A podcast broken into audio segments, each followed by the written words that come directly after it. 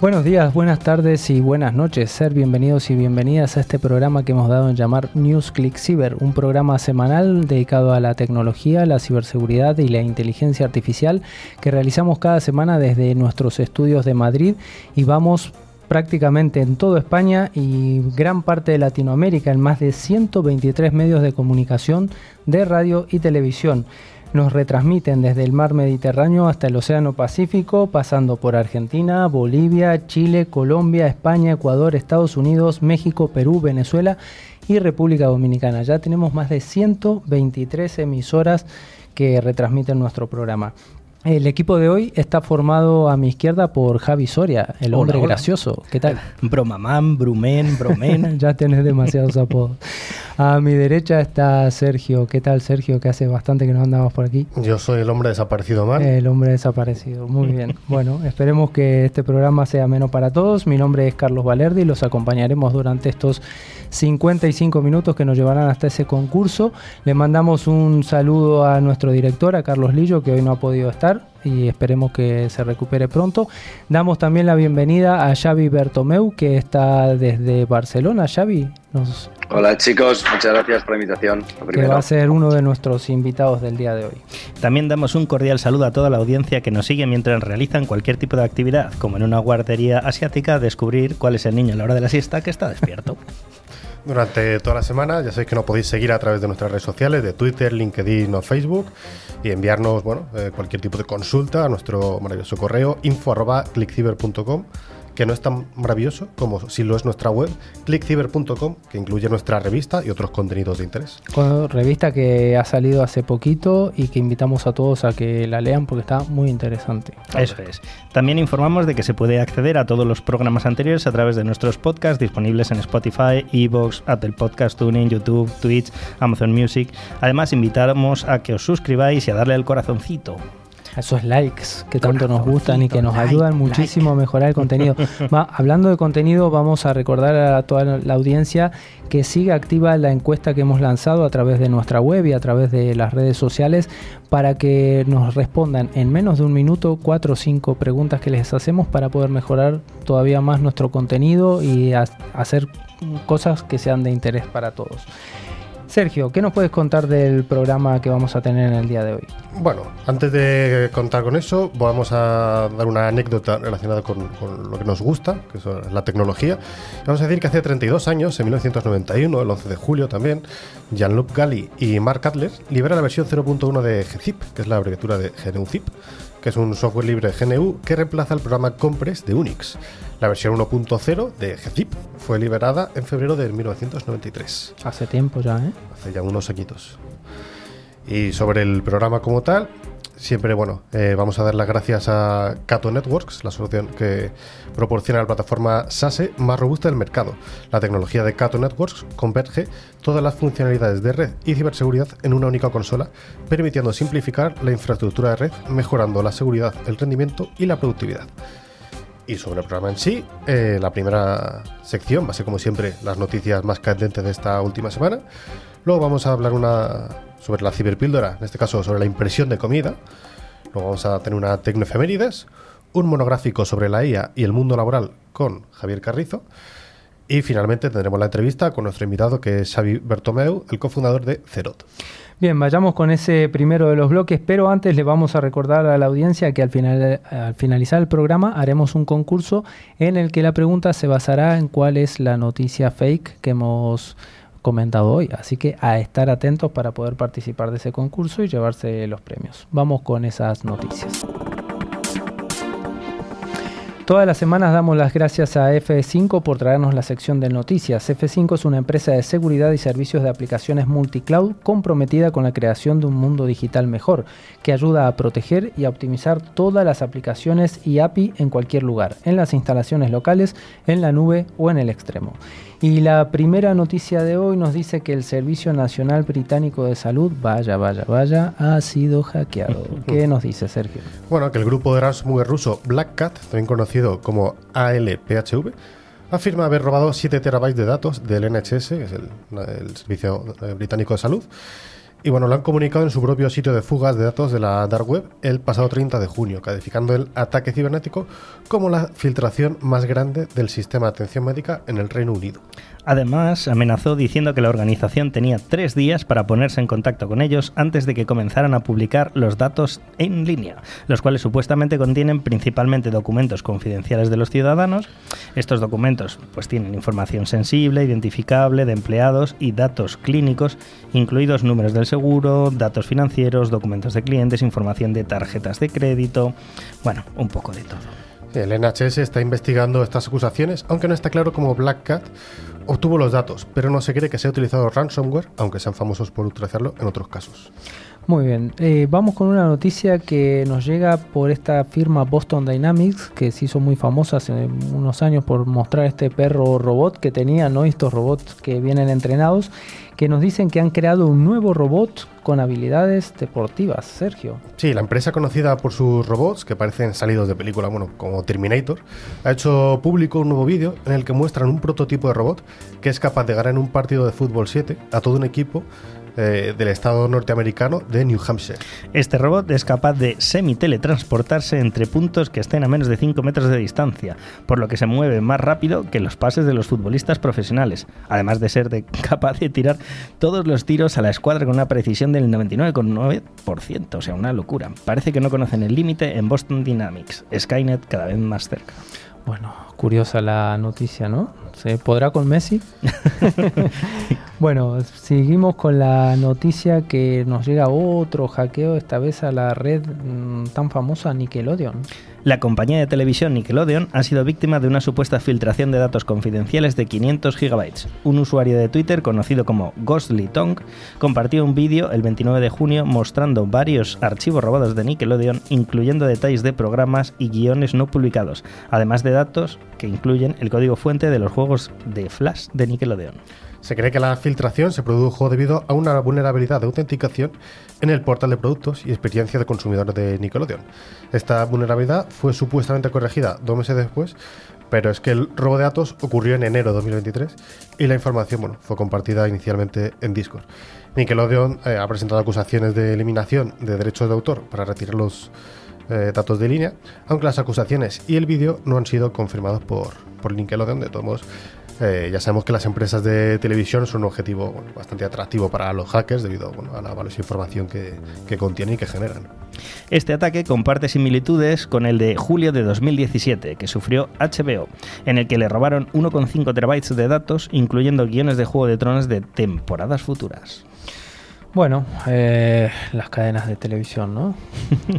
Otro, otras grandes víctimas. Bien, la siguiente noticia nos dice que Charming Kitten lanza una nueva campaña de malware dirigida a sistemas Mac OS. Atentos. El grupo APT Charming Kitten ha sido detectado llevando a cabo una nueva campaña de ataque contra sistemas MacOS. Utilizaron un malware llamado Knock Knock y em emplearon archivos LNK, acceso directo de Windows, en lugar de los documentos maliciosos de Word utilizados en ataques anteriores. Charming Kitten, también conocido como APT42 o Phosphorus, ha llevado a cabo al menos 30 operaciones en 14 países desde 2015 y se cree que está vinculado con el cuerpo de la Guardia Revolucionaria Islámica de Irán. Aunque algunos miembros del grupo han sido identificados y acusados por el gobierno de Estados Unidos, sigue siendo una preocupación en el panorama de la ciberseguridad. Según un informe de Proofpoint, su táctica de phishing y de ingeniería social se ha vuelto aún más sofisticada, haciéndose pasar por expertos nucleares de Estados Unidos y estableciendo relaciones con sus objetivos para ganar su confianza antes de lanzar los ataques.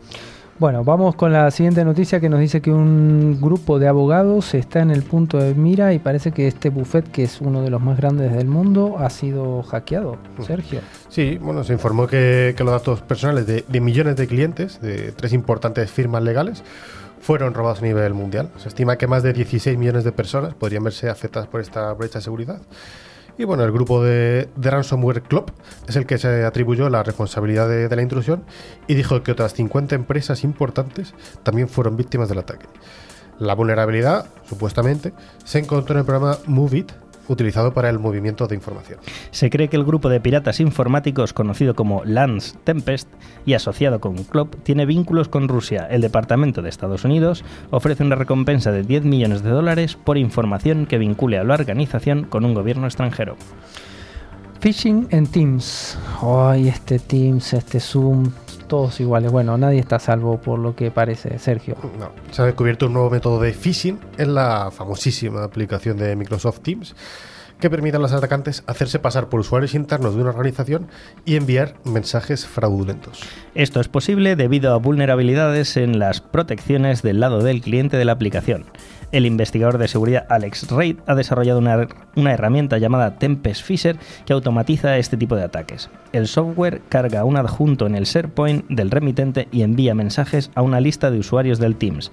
Antes de ejecutar el ataque, la herramienta verifica la existencia del usuario objetivo y su capacidad para recibir mensajes externos. Una vez verificado, se crea un nuevo hilo de conversación con ese objetivo y se le envía un mensaje con el enlace adjunto. También es importante destacar que la herramienta requiere que los usuarios tengan una cuenta comercial de Microsoft y con licencia válida tanto en Teams como en, como SharePoint. Microsoft ha sido informado sobre el programa, pero todavía no, ha publicado una solución. De, todos modos, eh, si queremos recomendar algo, pues recomendaríamos a las organizaciones desactivar las comunicaciones con miembros externos y tener precaución hasta que se aborde y se corrija esta vulnerabilidad.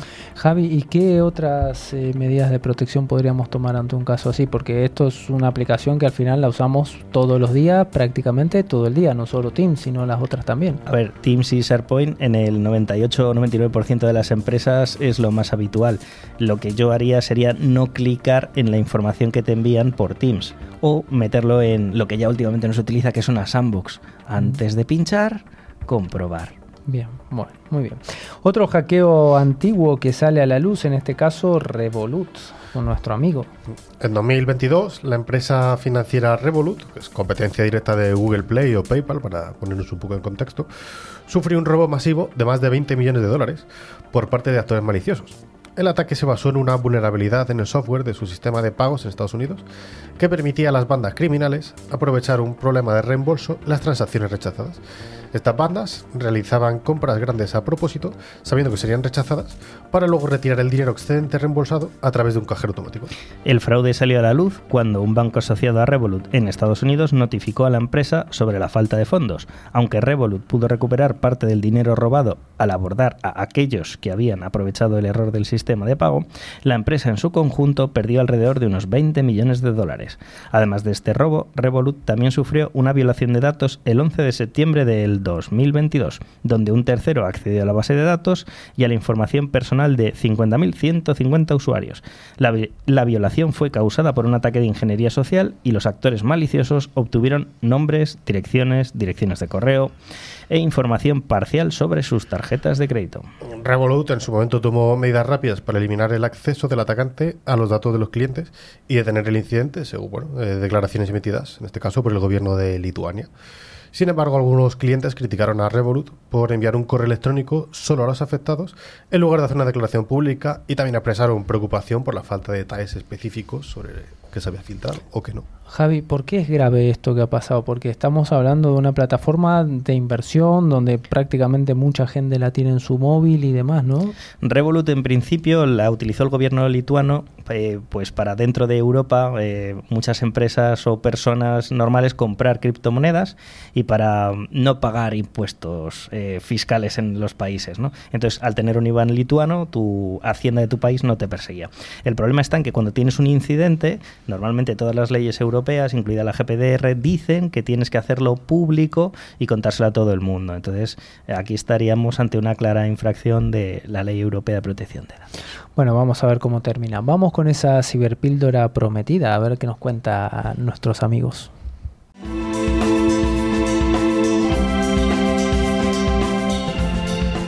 Gracias a empresas de alta tecnología como Esalot, cada semana en NewsClick Cyber les ofrecemos nuestra ciberpíldora para aclarar distintos conceptos tecnológicos. Recordamos que Alot es la solución tecnológica que asegura el rendimiento de las aplicaciones más importantes. Hoy nuestra ciberpíldora va a tratar de algo interesante que nos ha traído Javier, que es comida impresa. O la impresión de comida. Cuéntanos, Javi, a ver, ¿de qué se trata esto de imprimir comida? Bueno, esto la ciencia ficción ya lo anticipaba hace mucho tiempo, como todas las cosas. O sea, es alucinante. Leer ciencia ficción es adelantarte 20, 30 años a lo que va a ocurrir. En este caso, eh, la NASA en 2006 empezó, eh, pues como con las impresoras de extrusión de materiales normales de plástico en tu casa para hacerte figuritas o materiales, a utilizarlo para la comida de los astronautas. Entonces, eh, eh, el equipo de Ingeniería Mecánica y Aeroespacial de Cornell eh, construyó la primera impresora de comida en el 2006 y la mejoró en el 2013. Esto pues tiene diversas aplicaciones en el campo de la medicina, eh, crearte comida que necesites cuando tengas problemas digestivos para tragar, o sea, es alucinante. Bueno, interesante, bien, pero vamos a ver un poquito, Sergio, si nos cuentas en qué consiste el proceso de esta impresión de comida. Bueno, la impresión 3D de alimentos, pues, como su propio nombre indica, es bueno, el uso de este método de, impresión pues, para producir alimentos de diversas formas y diseños. El proceso consiste en utilizar materiales comestibles como masa, chocolate o puré de frutas y verduras, como tinta, entre comillas, ¿no? por llamarlo así, eh, la impresora. Luego estos materiales se extruyen, se forman a través de un troquel para crear la forma o el diseño que queramos. Vamos a decir una obviedad. Aquí habla de la impresión en 3D. Obviamente que el alimento se va a imprimir en tres dimensiones, si no sería difícil poder comerlo. Javi, ¿qué nos dices del, primer paso que de, crear esta comida? Bueno, pues igual que en el mundo de impresión digital normal, pues lo que necesitas primero es una maqueta del alimento que vas a imprimir. Es decir, este diseño se introduce en la impresora que utiliza una variedad de técnicas para crear la comida capa a capa. O sea, tú no creas el filete en sí, sino que creas una capa de un milímetro, luego creas otra, otra, hasta que tienes el, tamaño del diseño que has conseguido aunque la tinta que se puede utilizar eh, no es ilimitada, es muy amplia. Originalmente esta tecnología se utilizó para postres, especialmente para masa y chocolate, debido a que la textura es líquido esponjosa y facilitaba mucho este tipo de tecnologías. Posteriormente se fueron añadiendo otros alimentos, pasta, pizza, puré de patatas, glaseado, tortitas, gofre, carne, tartas incluso verduras, aunque no están del todo conseguidos, pero porque tienen mucha agua. Eh, como si haces una fruta, pues bueno, te sale regular. Pero bueno, en general, el resto de cosas, muy bien. Bien, Sergio, ¿y cuáles son las ventajas de una tecnología como esta? Bueno, que puede solucionar problemas en el suministro de, alimentos, ¿no? Cocinar a, la carta para evitar alergias, de, bueno, de lo que sea. Para, pero bueno, hay un gran obstáculo que ha resuelto, que es un equipo de investigadores de la Universidad de Ottawa, dirigido por Edji Pulatsu, eh, bueno, que bueno, que debido a que la materia prima utilizada para imprimir alimentos es tan blanda, las estructuras creadas con ella no siempre pueden reflejar la, idea original que queremos. Entonces, bueno, eh, según publican en la revista Physics of, Fluid, pues este es un problema.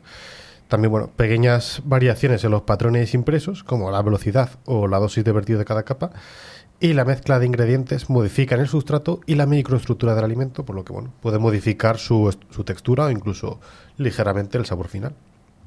El equipo de Pulatsu pudo identificar varios factores que afectan la calidad y la complejidad de la impresión de productos alimenticios en 3D. Este conocimiento mejorará la calidad de los alimentos, el control y acelerará la impresión.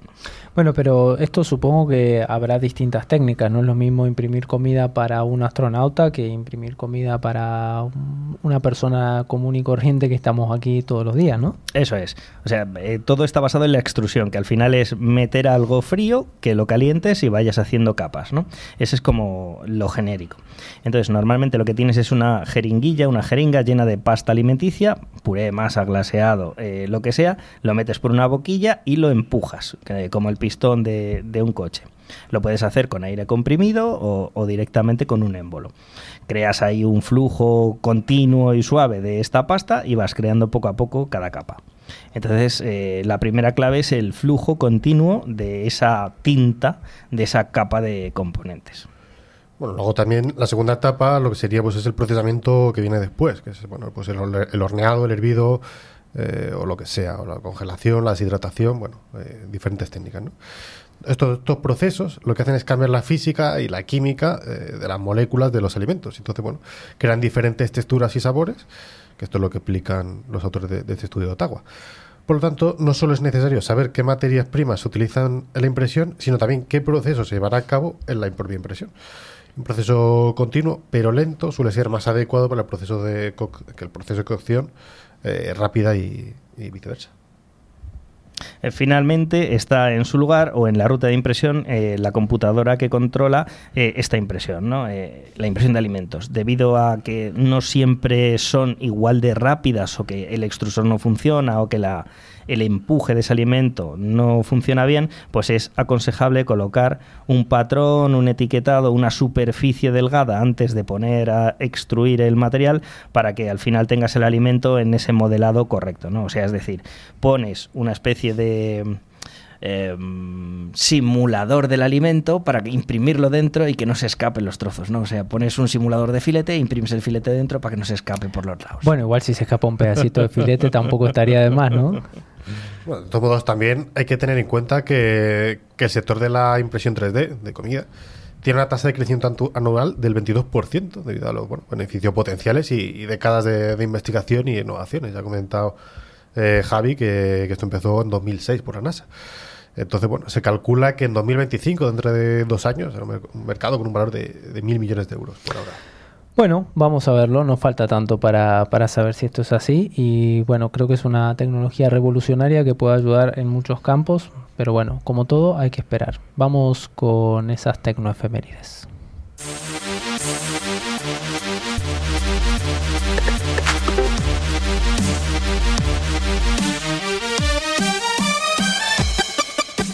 Como en todos los ámbitos, en la tecnología y la ciberseguridad, todos los días pasan cosas importantes. Por eso hoy, gracias a Trend Micro, quien lidera la protección de entornos industriales, además de dar una adecuada seguridad a los equipos Legacy con su tecnología de virtual patching, vamos a recordar algunas de ellas ocurridas en una semana como esta hace ya algún tiempo.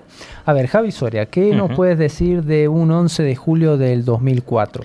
Eh, sí, un joven de 20 años, Kevin Brights, de Kansas, Estados Unidos, compra la canción número 100 millones en el Apple iTunes Music Store y recibe una llamada del propio Steve Jobs diciéndole que felicidades. Qué suerte, ¿no? ¿Lo habrá tratado bien? ya le podía haber dado algún millón. Sí, por lo menos. Y Sergio, de un 10 de julio, pero del año 1865. Efectivamente, el año ese nace en Smiljan, que es la actual Croacia, Nikola Tesla, que es el inventor, ingeniero, mecánico, electricista, físico y promotor más importante del nacimiento de la electricidad comercial, tal y como la conocemos hoy en día. ¿Y luego? ¿En 2008? Pues el 10 de julio de 2008, Apple inaugura su tienda virtual Apple Store a través de una actualización de iTunes. Bueno, Apple siempre, siempre presente en las efemerías. ¿Qué nos puedes decir de Walt Disney, Javi? A ti que te gustan estas cosas. Bueno, Disney últimamente no, me gusta mucho. Antes sí, ahora ya no tanto. Bueno, el 9 de julio de 1982, eh, Walt Disney Productions estrena la película de ciencia ficción Tron en 1091 salas de cine en los Estados Unidos. Pero también es una fecha importante porque el 9 de julio de 1877, el señor Graham Bell y Gardin Gern Hurbard crean Bell Telephone Company, la empresa que inicia sobre la base de poseer patentes eh, potencialmente con alto valor principalmente la patente maestra 174465 del teléfono. Miren la fecha, 1877, ¿eh? la patente del, primer teléfono, que ya hemos dicho que cuando Graham Bell inventó el teléfono y ya tenía tres llamadas perdidas de su mujer, ¿no? ¿Dónde ya, lo hemos comentado. Sergio, ¿qué pasó con Google en el 2009? Pues que el 7 de julio de ese año 2009, Google lanzaba para todo el mundo Gmail, después de abandonar eh, su estatus en, beta previo. Muy bien. Y vamos con la última. El 5 de julio de 1937. Atención con esto, porque se habla mucho, pero a ver, Javi, ¿qué nos George, puedes contar? Eh, Hormel y Company lanzan un nuevo producto de carne de almuerzo llamado Spam, una bonita mm. lata. El Spam es una parte del cerdo que por lo general se desecha porque es demasiado graso para el jamón pero no lo suficientemente graso como para ser tocino. Bueno, hay que decir que la palabra spam que hoy utilizamos para los correos electrónicos estos masivos que nos llegan con cantidad de cosas que no sirven para nada, viene de esto, porque este, este producto se hizo tan masivo durante la guerra que justamente se utiliza para, para eso, ¿no? La palabra spam, porque se masificó de una manera Eso es, que... Algo, que no se usaba, que era entre bueno y malo, pero sobre todo barato, pues para todos. Bueno, hasta aquí las efemérides. Vamos con nuestro primer invitado del día en ese monográfico.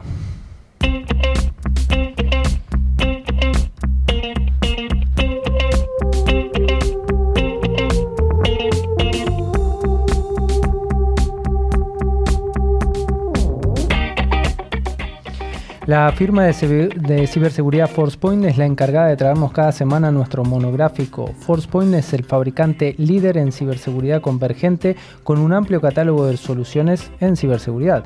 Hoy hablaremos de la inteligencia artificial y el mundo del trabajo con Javier Carrizo, que es descodificador laboral, SEO, comunicador, autor y un ignorante de la vida. Así se define. ¿Qué tal, Javi? ¿Cómo estás? Mesa y audiencia. Bueno, ¿desde dónde estamos conectados? Para que se sepa. Desde Buenos Aires. Bueno, bienvenido Javi a este programa. Bueno, haznos una breve presentación de, tu carrera laboral para que la gente te conozca. Sí, por supuesto. Eh, trabajo desde hace mucho tiempo, tengo 39 años, casi 40, trabajo de los 15 años trabajé de un montón de cosas eh, en varios rubros. A los 22 eh, años entré el mundo de la logística y comercio exterior. A los 25 fundo mi primera empresa. Eh, bueno, hubo un viaje bastante complejo, pero lleno de, enseñanzas y, hasta acá, llegué hasta acá, donde hoy soy líder de un operador logístico. también soy líder de un multimedio de comunicación de logística y comercio exterior. Eh, y bueno, eh, también me, me, apasiona y me dedico un poco en el tiempo que me queda al mundo laboral. Bueno, interesante. Eh, hemos, bueno, te has definido como autor, entre otras cosas, y bueno, has escrito un par de libros, los cuales he leído y son muy interesantes. Les recomiendo a la audiencia luego que lo busquen. Pero, ¿cómo empezaste a escribir sobre el mundo del trabajo? ¿Por qué te llamó la atención el mundo del trabajo? Bueno, yo desde chico entendí que el trabajo nos atraviesa a todos que es algo que, es fundamental, que es el eje de las personas, que es el aval de las personas, ¿no? que gracias al trabajo nosotros podemos acceder a un viaje, a vivienda, ropa, etc. Entonces, eh, yo al haber comenzado a trabajar desde una edad muy temprana y pasando por diferentes experiencias, fui, fui de alguna manera vinculándome con el trabajo de una manera muy especial. A mí el trabajo me dio la oportunidad de, un montón de cosas, entre, entre otras, eh, trabajar mi autoestima. Yo tenía autoestima muy baja y esforzarme laboralmente y crecer laboralmente me ayudó en mi vida personal, ¿no? Porque al, crecer en mi profesión eh, crecí también eh, en el vínculo que tenía conmigo como persona. Entonces, bueno, esto me, me, pareció algo muy atractivo, lo quise comenzar a contar, escribiendo algunas columnas, dando algunas charlas, después aparecieron los libros, eh, las ponencias y bueno, cada día me dedico más a tratar de descodificar el mundo del trabajo y poder ayudar a las personas a que se vinculen de la mejor manera con, el mismo. ¿Cómo has visto, eh, te hago esta pregunta porque creo que es interesante, ¿no? El mundo laboral post pandemia, con esto del de mm, teletrabajo casi masificado, con mucha gente que se resiste a volver a las oficinas, con muchas empresas que se resisten a implementar el teletrabajo, esas relaciones laborales, ¿cómo lo, lo has vivido, cómo lo sentís desde, desde, bueno, que pasó esto de la pandemia, ¿no? Bien, yo creo que para cada persona una receta diferente. A mí particularmente hasta hace muy poco el teletrabajo no me iba. Yo creía que tenía que venir todos los días a la oficina, que me hacía bien, que yo era productivo en la oficina. Y hace muy poco tiempo descubrí que el teletrabajo sí me va y que puedo ser igual, igual o más productivo. Entonces, eh, considero que cada persona tiene que encontrar eh, el mejor sistema para poderse vincular de la mejor manera con el mundo del trabajo. Ahora bien, eh, considero que las empresas, las compañías, los días de las compañías tienen que ser flexibles y, justamente entender que para cada persona una receta diferente y acompañarlo. ¿Y cómo ves la inserción en el mundo laboral Mm, respecto de la tecnología, ¿no? Porque todo esto de lo que estamos hablando, la pandemia y demás, al final lo que ha ayudado a que esto se pueda transformar de alguna manera ha sido la tecnología la que ha acompañado. ¿Cómo ves la inserción en ese mundo, en el mundo de la tecnología? ¿Se está adoptando rápidamente? Yo creo que sí. Eh, para mí era, hace muchos años atrás, era impensado imaginarme a mi mamá y a mi papá manejando un celular y bajando sus aplicaciones y utilizando eh, no sé, pedido ya para, para pedirse su comida, y hoy sucede.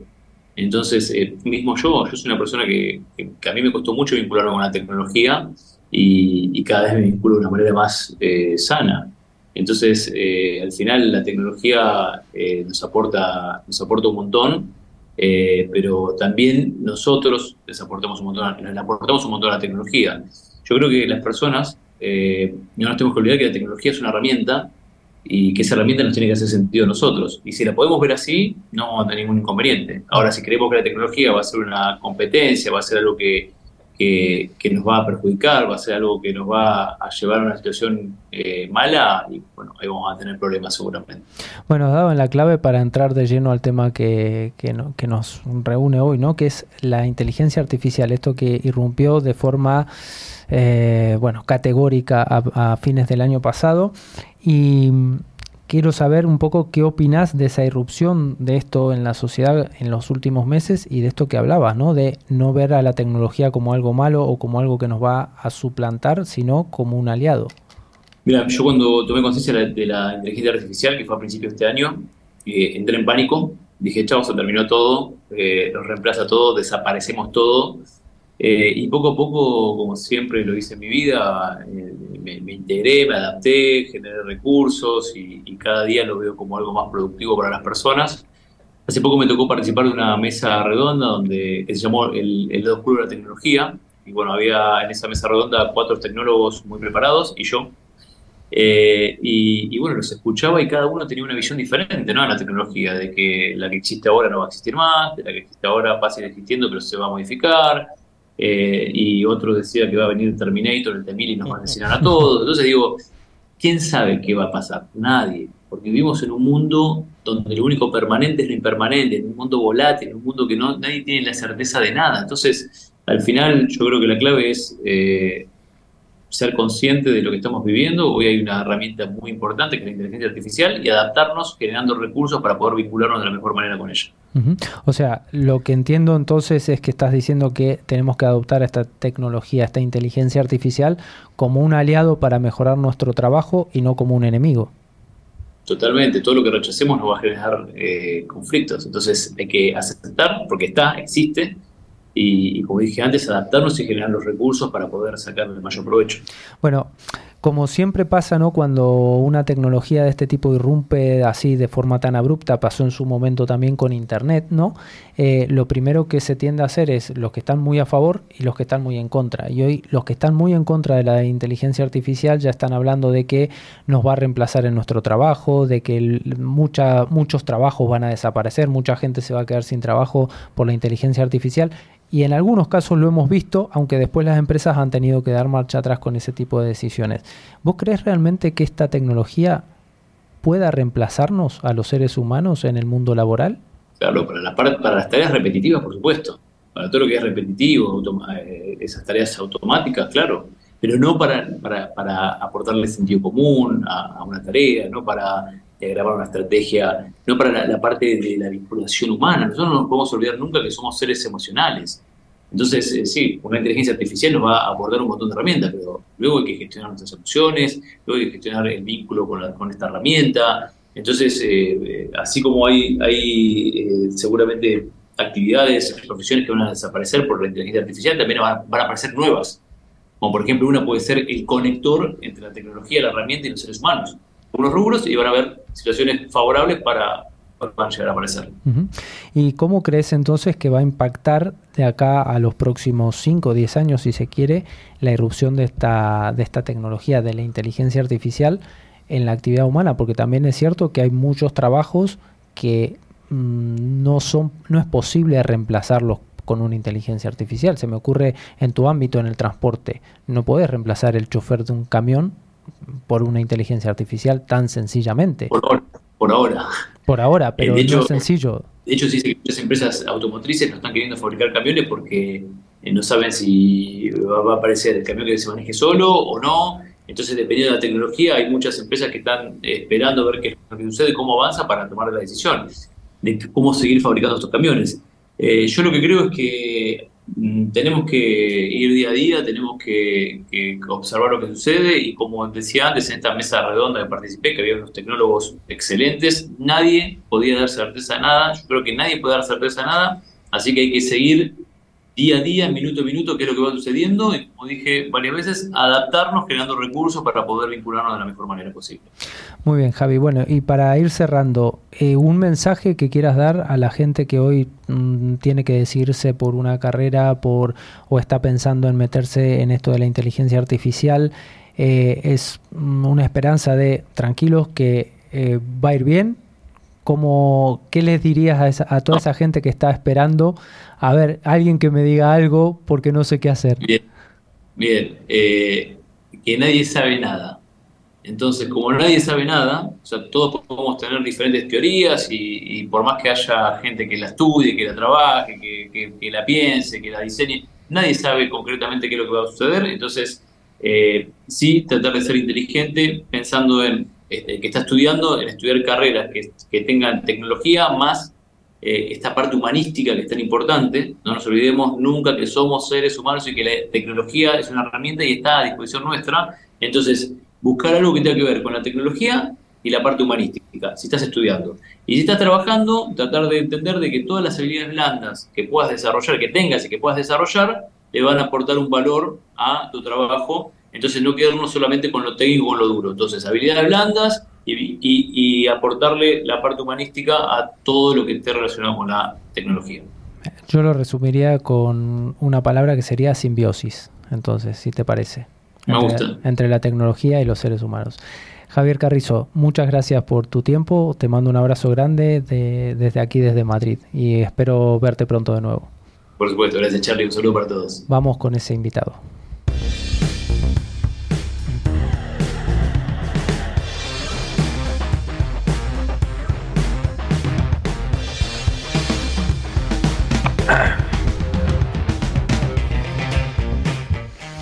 Bueno, y hemos llegado hasta nuestro segundo invitado del día. Hoy hemos tenido el privilegio de tener a dos. Esta, en esta oportunidad, eh, Xavi Bertomeu, que ya te habíamos presentado al principio, pero si quieres presentarte nuevamente, buenas tardes. ¿Desde dónde nos estás hablando?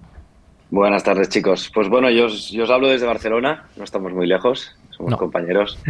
Eh, lo primero, agradeceros este, este, espacio que me brindáis y nada, presentarme, pues muy rápido. Eh, básicamente, Chaiber tenemos una persona que lleva en esto la ciberseguridad pues casi 12 años, eh, que ha pasado por distintos roles, empresas, desde áreas más técnicas, arquitectura, hacking, desarrollo de software. He pasado por Big Four, he sido CISO en, varias, en, una empresa de retail, otra en, en una empresa de seguros básicamente como que he tocado varios palos dentro del mundo ciber, ¿no? Eh, y bueno, siempre me ha acompañado esa sensación, siempre la, llamo yo, ¿no? Cibercuriosa, ciber, eh, ciber emprendedora, ¿no? Eh, que me hizo pues hace dos años pues, fundar mi propia startup, Zero, 0D, se le llama en muchas formas, lo hemos escuchado de muchas formas distintas, de la que bueno, os hablaré un poquito, un poquito más adelante. Pero básicamente este es Xavi, una persona muy curiosa, bastante hiperactiva, que se ha metido en muchos líos porque le gusta meterse en líos, luego se queja, pero sigue en el lío y básicamente eso es lo que me define mejor. Bueno, bienvenido porque eso nos gusta a todos. En los líos, creo que todos los que estamos aquí hoy, eso nos encanta, aunque luego nos quejemos, pero al final nos gusta. Bueno, eh, has hablado de Sirod. ¿Qué es Sirod? Pues antes de hablaros de Sirot, sí que me gustaría un poquito explicaros la historia, ¿no? De dónde viene, sin, enrollarme mucho, pero creo que es interesante. Primero, Sirot entenderéis que viene de Zero Day, eh, dentro del mundo de ciberseguridad, dentro del mundo del hacking, esa vulnerabilidad, ¿no? Que, que, acaba de salir, que aún no se ha explotado, ¿no? Que no hay un exploit aún para esa vulnerabilidad. Entonces, de ahí nace el nombre. Y nace el nombre porque nos encontramos hace unos dos años, mi socio y yo, uno de mis socios, básicamente él es hacker y yo en ese momento era CISO, con un problema muy real en el mercado, ¿no? Y sobre todo en la parte hacking. Y es que al final, cuando tú eres CISO y necesitas un hacker, te cuesta muchísimo encontrar un buen hacker, ¿no? Y desde el lado del hacker te, encuentra te cuesta muchísimo encontrar una plataforma que te dé un proyecto, ¿no? O te dedicas al back bounty, que, que te peleas con muchísimos, o eres freelance o estás en una consultora que tendrá los proyectos que tendrás, ¿no? Eh, entonces, ahí vimos realmente una oportunidad de crear un nuevo modelo disruptivo, de lo que nosotros denominamos el primer marketplace de hackers de Europa, ¿no? Básicamente, Zero es eso, es un marketplace de hackers en el que básicamente aseguramos una disponibilidad enorme de hackers, porque son hackers que trabajan en un modelo freelance, hackers que son totalmente independientes, que evidentemente pasan por un proceso de selección muy estricto, técnicamente hablando, además de la parte ética moral que evaluamos, el perfil, pero tenemos mucha disponibilidad, tenemos mucha calidad porque esos hackers son los buenos, son los que vienen de Capture the Flag, son los que vienen de plataformas de Back Bounty y seleccionamos a los top tier. Y además tenemos una cosa muy buena, que es por eso que queríamos este modelo de marketplace, ¿no? Básicamente es un tema de, de costes, ¿no? Al final, una agencia, una consultora, pues te añade costes operacionales, organizativos, ¿no? Es, tiene una estructura detrás complicada que les obliga ¿no? a tener ese tipo de, estructura de costes. En nuestro caso es un marketplace. Básicamente ponemos una plataforma para comunicar empresas con hackers. Y esa es la gracia. ¿no? Es un modelo que nos permite llegar a muchísimas más empresas en, en términos de costes, ¿no? a las pequeñas y medianas empresas que, como sabréis, al final dentro del mundo del hacking pues ¿quién consume este tipo de servicios? Pues empresas grandes, reguladas, sectores como bancas, seguros, fintech o, empresas grandes que tengan su CISO y tengan su budget. Pero ¿qué pasa con las pequeñas? Pues normalmente se encuentran con un muro en, la parte, digamos, más em, financiera. Entonces, bueno, nuestro propósito es ese, ¿no? es lanzar una, plataforma destinada por y para hackers o, o, para CISOs, en este caso, ¿no? con el objetivo de dar servicios de alta calidad a bajo coste y con mucha velocidad. ¿no? Siempre decimos que nosotros, eh, si tú pides un pentest hoy, mañana tienes el pentest ready en la plataforma, ¿no? porque al final esa es, esa es la clave, ¿no? dar un servicio calidad, de velocidad y sobre todo a bajo coste. ¿no? Es un poco el modelo de Zero, un marketplace de hackers, ese es el concepto. Bueno, vamos a, vamos a aclarar para la audiencia también la diferencia entre un hacker y un ciberdelincuente, ¿no? Porque hablamos de un marketplace de hackers y a algunos se puede, se le puede poner los pelos de punta, no será mi caso ni el de Javi, pero vamos, te pido que aclares esto, ¿no? Para que la, quienes nos oyen lo tengan Bien, eh, a mí sí es verdad que no me gusta separar mucho concepto, porque yo no creo que un hacker eh, sea una persona que haga actos malintencionados. Yo creo que quien hace actos malintencionados precisamente es el cibercriminal, ¿no? Como comentabais. Pero sí es verdad que muchas veces se le pone el tag delante de ethical hacker, ¿no? Hacker ético, ¿no? Luego en el mercado también y en, y en, la, en la, jerga, digamos, eh, del día a día nos encontramos con el black hat, el white hat, el, bueno, hay muchas terminologías para definir ese profesional, ¿no? Pero el hacker que tenemos nosotros, el, hacker ético, básicamente, es una persona con mucha experiencia en tecnología, en, no solo en, desarrollo, sino eh, en scripting, en, básicamente una persona muy curiosa, que se ha formado, que ha investigado y que básicamente su modus operandi o su leitmotiv ¿no? Eh, de su día a día es buscar agujeros de seguridad en cualquier sea la tecnología que se encuentre, ¿no? Ya sea en web, en una app, en una API, en un hardware, en un IoT. Entonces, ese son el tipo de expertos. Expertos que básicamente brindan su experiencia a la plataforma para ayudar a empresas a encontrar agujeros de seguridad que se les pueda básicamente generar en, su plataforma o en su tecnología. ¿Y por qué es tan importante en el día de hoy contar con una plataforma de este tipo? Lo has comentado un poco recién de esta facilidad, pero realmente debe haber una demanda importante de unos y de otros para, para que ustedes hayan decidido montar esta plataforma, ¿no? Correcto, la hay y la hay y cada vez más. Y los motivos son, son, son bastante evidentes. El primero, evidentemente, es, el tema de, que, de cómo evoluciona la tecnología, ¿no? De cómo más tecnología tengamos, como más eh, básicamente productos digitales hay en el mercado, evidentemente más expuestos estamos al ciberriesgo, ¿no? Con lo cual, más tecnología, más ciberriesgo.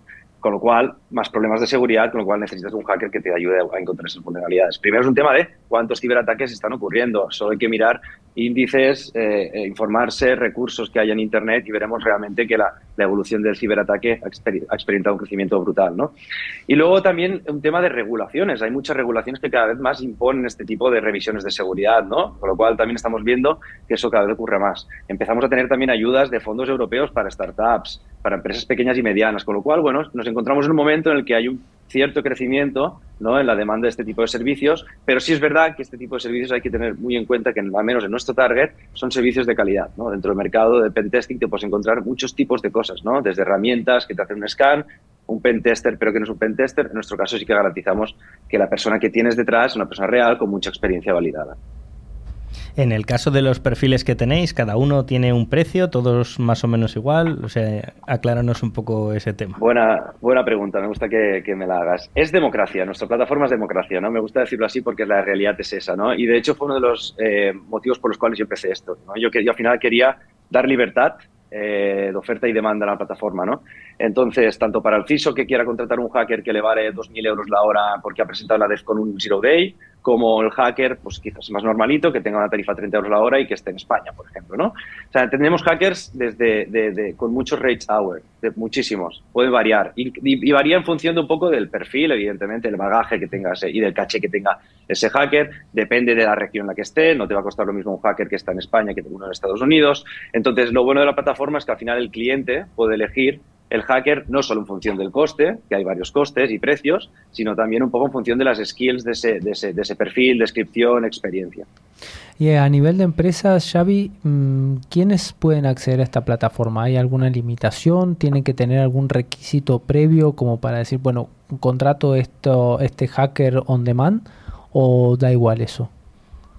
Sí es verdad que somos muy estrictos ¿no? con la confidencialidad de, nuestros clientes, de nuestros hackers. Somos una plataforma de seguridad, con lo cual intentamos eh, que cualquier registro o, proceso en la plataforma sea lo más seguro posible. Con lo cual sí que hay una validación previa. ¿no? Si tú quieres ser cliente de Zero, primero validaremos básicamente que tú eres una empresa, que, tú dices quién eres que ser. Eh, validaremos pues, varias cosas fiscales, legales, laborales. Nos aseguraremos que evidentemente esto es por un tema básicamente ético, ¿no? Al final imaginaros que la empresa X quiere hackear a la empresa Y, ¿no? Y la empresa X pide un pentest para la empresa Y, ¿no? Entonces, hay que tener muy en cuenta que es un marketplace, pero sí que es verdad que la parte de registro, la parte de cliente, validamos siempre que, haya una empresa detrás, bien regulada y, legalmente esté todo ordenado. Pero no hay limitación en cuanto a tamaño de empresa, ni de empleados, ni nada. Cualquier empresa podría contratar. Cualquier empresa susceptible de utilizar nuestros servicios, ya sea una empresa pequeña, mediana o grande, eh, con lo cual la plataforma está totalmente abierta, sea cual sea el tipo de negocio o, tamaño del mismo. y, y, en cuanto a los perfiles que ustedes seleccionan para que puedan ofrecer sus servicios, ¿cómo es este proceso? Mm, cuéntanos muy rápidamente, ¿no? De validar que esta persona realmente es, bueno, lo que has llamado entre comillas, ¿no? Un hacker ético.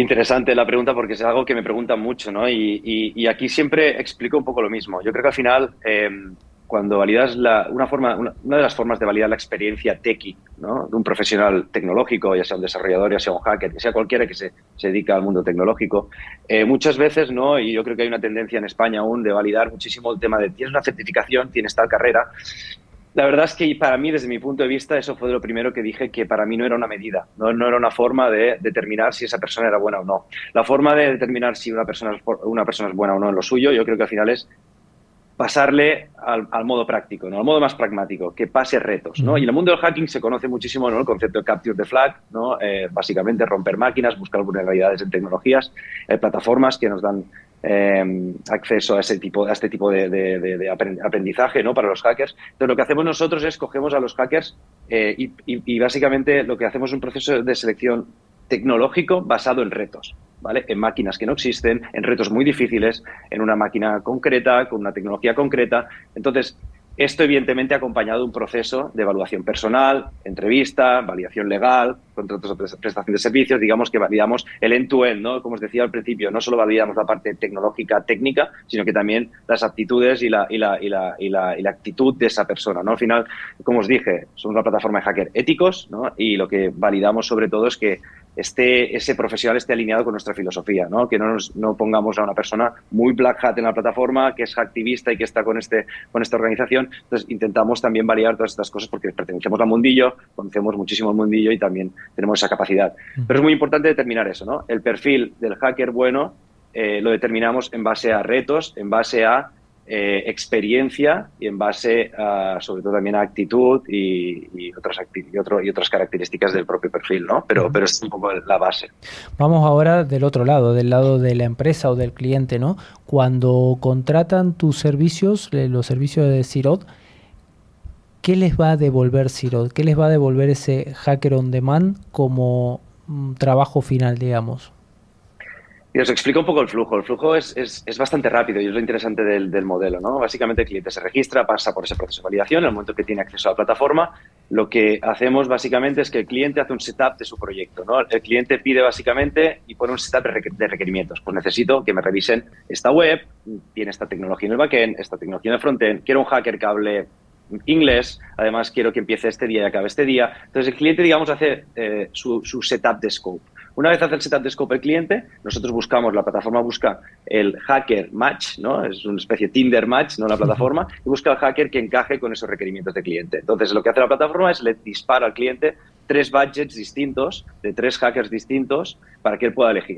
Si, si, descarta los tres, puede elegir a tres más. Entonces, es la forma en la que básicamente el cliente contrata al hacker. Una vez el, el cliente contrata al hacker, se abre, digamos, la, lo que yo le llamo la hacker client room, ¿no? Básicamente ahí es donde ocurre todo, donde ocurre el servicio, donde el hacker se puede comunicar con el cliente vía chat, donde el cliente básicamente puede el informe, puede ver el informe issue a issue que le, que le emite el hacker, ¿no? Y hacer track de todo lo que ocurre. Incluso esos issues, ¿no? Después linkarlos con sus plataformas de ticketing para hacer seguimiento internamente a la empresa. Entonces, básicamente lo que le ofrece el hacker al cliente es un informe de vulnerabilidades con su título, con su descripción, con su criticidad y con su básica descripción del issue, básicamente lo que sería un informe de pentest y básicamente eh, el cliente puede hacer track de ello y pedir el retest, retest de la plataforma y ese es un poco el servicio puro de hacking ético en la plataforma.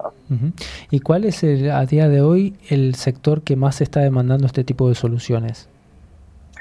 Es buena pregunta, es buena pregunta. Yo siempre digo que al final cualquier empresa de cierto volumen a día de hoy, en el momento en el que estamos a día de hoy, eh, es susceptible de utilizar nuestros servicios. Pero sí es verdad que las empresas que están reguladas como banking o aseguradoras eh, son las que básicamente son más fáciles de atacar por, por, el mero hecho de que les exigen, tienen regulaciones, tiene el Banco Central Europeo o tiene la regulación X. Entonces, se les exige ¿no? que pasen ese tipo, este tipo de revisiones.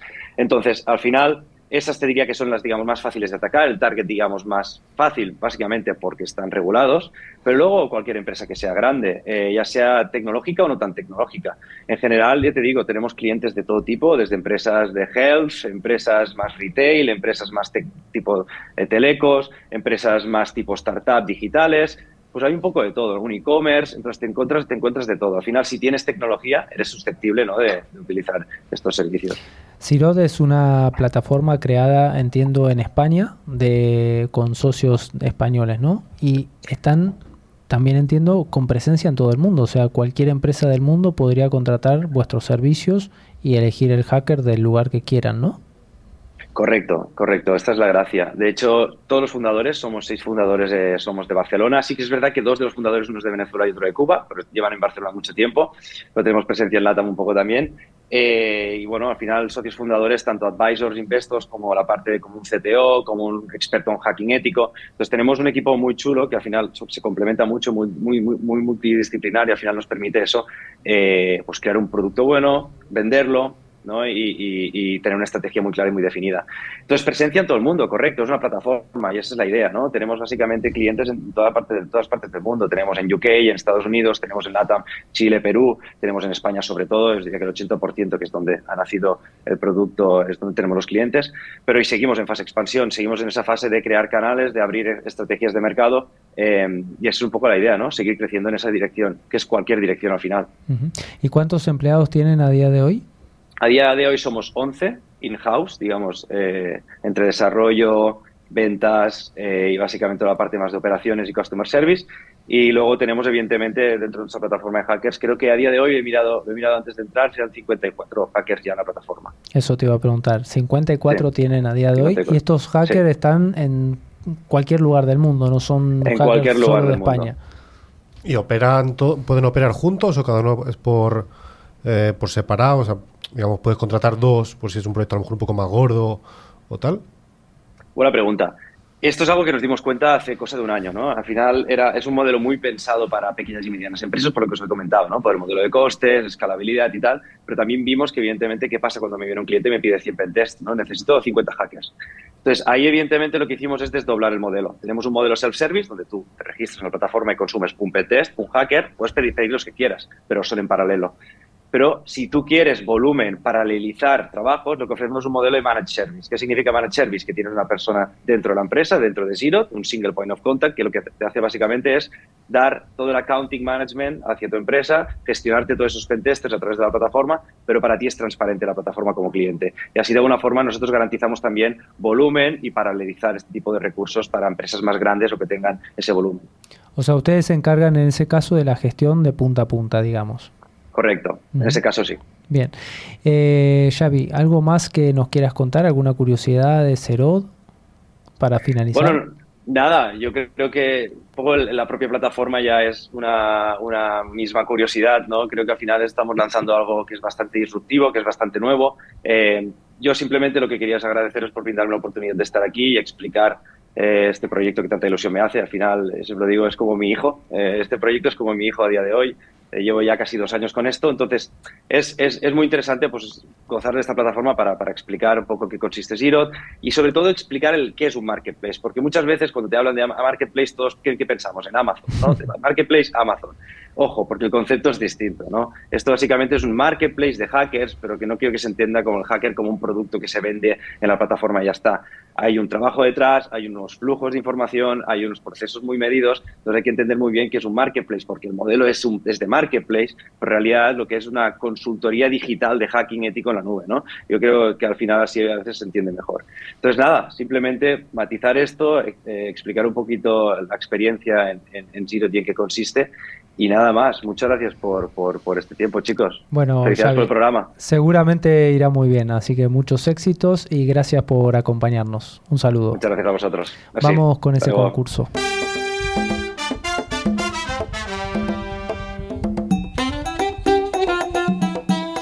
Como cada semana llegamos a esta sección en la que sorteamos dos licencias de antivirus con calidad profesional válidas para un año. El valor de cada licencia es de unos 50 euros aproximadamente y cada una se puede instalar hasta en cinco dispositivos que pueden ser PC, Mac, tablet o móviles. Uh -huh. Pero primero, Javi, ¿Tenemos ganadores de la semana pasada? Sí, señor. Armando Sánchez Casas de Barcelona y Elena del Bosque Nito de Zaragoza. Bueno, ambos han sido de España, así que animamos a toda la audiencia de la TAM a participar ya que los premios los enviamos vía correo electrónico, así que uh -huh. no hay ningún impedimento. Y Sergio, ¿cuál es la pregunta para la próxima semana? Bueno, vamos a pedir que nos digan cuál ha sido la noticia fake, la noticia falsa que, que hemos comentado. Y para ello, bueno, con que nos digan el numerito de ella, pues es suficiente. Eh, con que nos manden un correo, bueno, a info.clickciber.com. La revista que también ha salido hace un par de semanas y está muy interesante, así que los invitamos a todos a verla, a leerla y cualquier sugerencia que tengan, pues nos escriben. Hasta la semana que viene. Adiós. Adiós. Hasta luego.